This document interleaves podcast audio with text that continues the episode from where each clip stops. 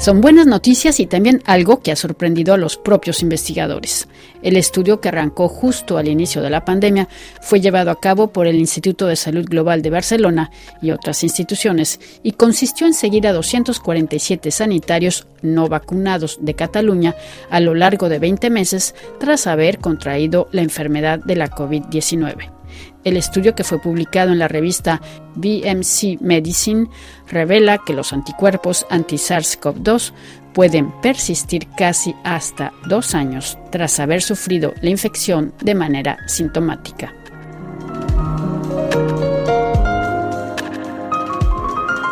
El estudio también reveló que la obesidad, la edad y el ser fumador se asocian a una menor respuesta de anticuerpos. Conocer cuánto dura la respuesta inmune tras la infección por el virus de la COVID y qué tan efectiva es esta respuesta son elementos claves para orientar decisiones futuras sobre cómo controlar esta o futuras pandemias. Gemma Moncunil es investigadora de IS Global y participó en esta investigación. Pues este estudio, bueno, en este estudio lo que hicimos es seguir un grupo de sanitarios durante casi dos años, ¿no? desde el inicio de la pandemia, y medimos anticuerpos después de una infección sintomática y sin haberse vacunado. Entonces, lo que hemos visto es que estos anticuerpos perduran a lo largo del tiempo, aunque van disminuyendo, ¿no? Pero al final, hacia los 20 meses más o menos después de la infección, aún se detectan anticuerpos en la mayoría de sanitarios. Esto implica que estas personas, estos 247 sanitarios eh, que, estuvieron siguiendo, no se enfermaron en este periodo de tiempo. Durante el seguimiento de estos 247 sanitarios, ocho de ellos se reinfectaron, pero justamente fueron sanitarios que tenían los niveles antes de la infección muy bajos o ya no detectables. Por lo tanto, eso significa ¿no? que tener anticuerpos protege, protege contra la infección. Bueno, lo que, lo que sorprende es que sean casi dos años este, que, estén protegidos, ¿no? Exactamente, no esperábamos que iba a durar tanto la inmunidad y estas son bueno, buenas noticias, ¿no? Es importante tener en cuenta que no sabemos qué niveles de anticuerpos son necesarios para proteger contra COVID. Sabes, cuanto más anticuerpos, más protegidos, ¿no? Y, si se tienen algo de anticuerpos, podemos asumir que hay algo de protección. Eso no quiere decir que realmente no nos podamos infectar o, no, o sufrir una COVID, una infección sintomática. Además, hay que tener en cuenta también que este estudio se realizó justo antes de la ola de Omicron, ¿no? Y la variante Omicron sabemos que escapa a la inmunidad y escapar sobre todo a, los anticuerpos. Eh, sí, precisamente, bueno, ustedes siguieron entonces en qué fechas a estos sanitarios. Seguimos a estos sanitarios desde el inicio de la, bueno, de la primera ola, ¿no? De la pandemia, pero acogimos muestras y analizamos los anticuerpos a partir del verano del 2020 hasta inicios del, 2000, del noviembre del 2021. Hasta noviembre de 2021 y analizamos anticuerpos contra diferentes proteínas del virus, del SARS-CoV-2. Es decir, estas personas, eh, dice que no, no se vacunaron durante todo este periodo.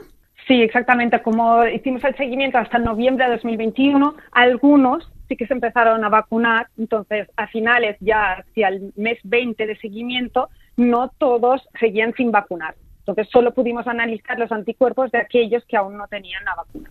De acuerdo, sí, porque la dificultad es esa, ¿no? En tener una, un, cuerpo de, o sea, una cohorte, como se dice, o sea, un grupo de personas que tuvieran más o menos las mismas características, ¿verdad?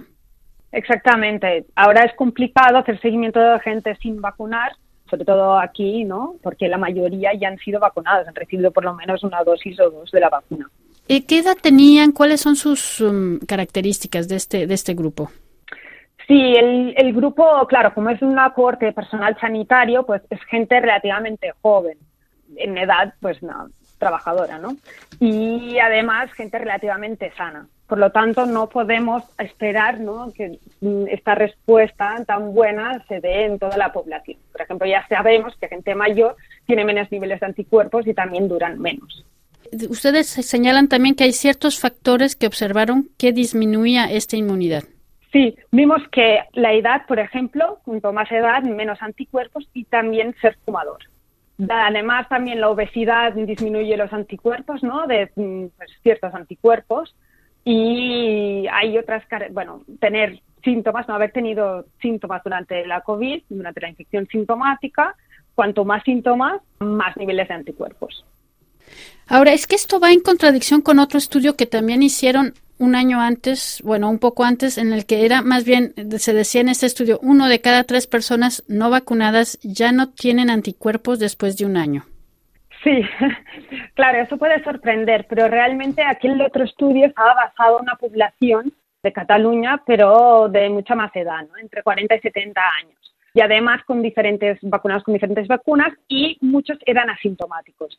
Lo que estamos viendo es que es la, una infección sintomática, ¿no? Induce, produce muchos más anticuerpos que no una infección asintomática.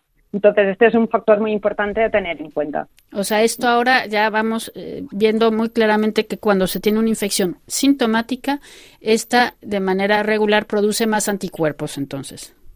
Sí, una infección sintomática produce muchos más anticuerpos que una infección asintomática, efectivamente.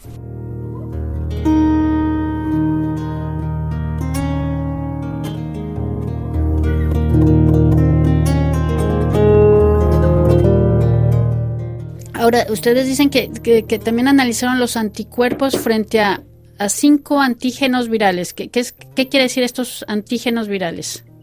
Los antígenos virales son diferentes proteínas del virus y además no solo proteínas enteras, sino también fragmentos. Por ejemplo, analizamos la proteína Spike ¿sí? y también fragmentos de esta proteína, como RBD, que es la región que se une al receptor de la célula ¿vale? que utiliza el virus para entrar, dentro, dentro de la célula, para infectarla. Y justamente las vacunas, ¿no? las vacunas de mRNA, por ejemplo, pues la diana, la proteína que llevan, es la, bueno, no ya diferente proteína, pero el antígeno es la spike. Y además también analizamos anticuerpos contra la nucleocápside, que es otra proteína del virus, que en este caso no está incluida en las vacunas actuales. De acuerdo. Ahora, esta, este estudio que se hizo, eh, pues eh, abarcó varios, varias variantes, ¿no? De, de, la COVID. Sí, además analizamos también diferentes proteínas ¿no? del virus de las diferentes variantes. Sobre todo las más importantes, que eran las variantes circulantes aquí, que eran alfa y delta. Y el que vimos es que la respuesta, estos anticuerpos reconocían bien a las variantes, estas. También añadimos la beta, por ejemplo, la gamma, que aquí fueron pues menos frecuentes y que estas sí que ya mostraron un poco de escape a la inmunidad. Un, poco de qué, perdón, no se alcanzó a escuchar. Que, escapaba, que estas variantes, la delta y la gamma, sí que vimos que escapaban un poco a los anticuerpos, ¿no? Los anticuerpos se unían peor a estas variantes. Pero alfa y delta la respuesta aún era muy, muy buena. Ahora usted al principio del programa lo, señaló, pero me gustaría redundar sobre esto. Este estudio o sea, se hizo antes de esta, de este tsunami que le podemos llamar así de la variante Omicron. Sí, el sí, este estudio se realizó justo antes de la ola de Omicron. El estudio se realizó antes de la ola de Omicron, por lo tanto, nosotros vemos que la inmunidad, ¿no? La inmunidad, los anticuerpos perduran a lo largo del tiempo y que además reconocían muy bien las variantes alfa y delta, pero con Omicron seguramente estos anticuerpos son menos efectivos, ¿no? ya que se ha descrito que Omicron escapa a la inmunidad, sobre todo a los anticuerpos. Incluso de las vacunas, al parecer. Sí, efectivamente, también de las vacunas. Pero es importante vacunarse y sobre todo con las dosis de estas recordatorio, ¿no? Porque cuantas más dosis, más robusta, más fuerte es la respuesta y estos anticuerpos son más amplios y reconocen mejor las variantes. Además, la, dosis actual, que es bivalente, incluye la spike, ¿no? La, la, proteína S que hemos analizado, pues la spike de la variante Wuhan, la original, pero además también de la Omicron. Y aún la respuesta es más buena y nos puede proteger mejor contra las nuevas variantes y subvariantes de Omicron.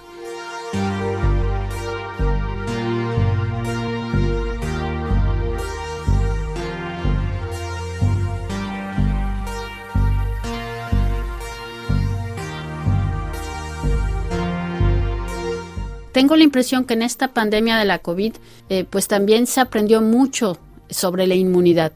Sí, es cierto. La verdad es que hemos avanzado mucho, tanto en inmunidad, bueno, frente a infección, infecciones virales, como en respuesta a vacunas, ¿no? Sobre todo, además, se han, bueno, se han aprobado estas nuevas vacunas de RNA mensajero, que es una gran novedad y por primera vez estamos estudiando bien en profundidad la respuesta inmunológica ¿no? que desarrollan.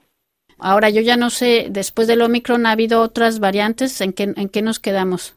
Bueno, pues están, la verdad es que están apareciendo nuevas variantes, subvariantes de Omicron, que parece que, bueno, están evolucionando de forma que escapan a la respuesta inmunológica, ¿no? es normal, mucha parte de la población está inmunizada, ya sea mediante pues, infecciones, vacunas o con inmunidad híbrida, ¿no? que pues, la inmunidad desarrollada a partir de infecciones y vacunación.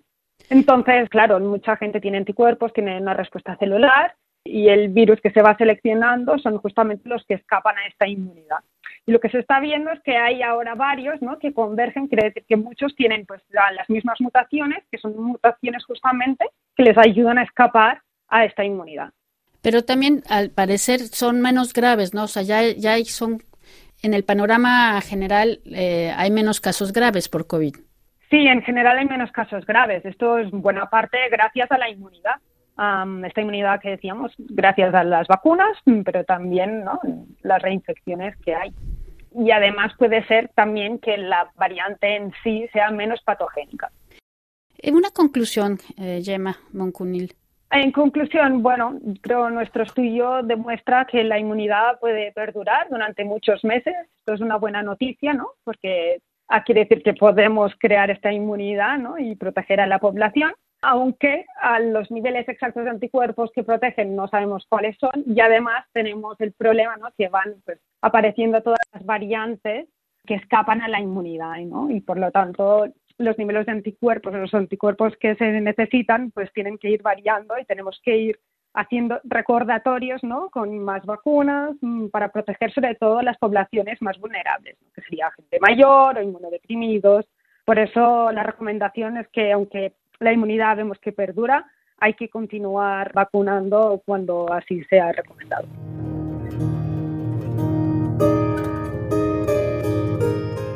Escuchábamos a Gemma Moncunil, investigadora del Instituto de Salud Global de Barcelona.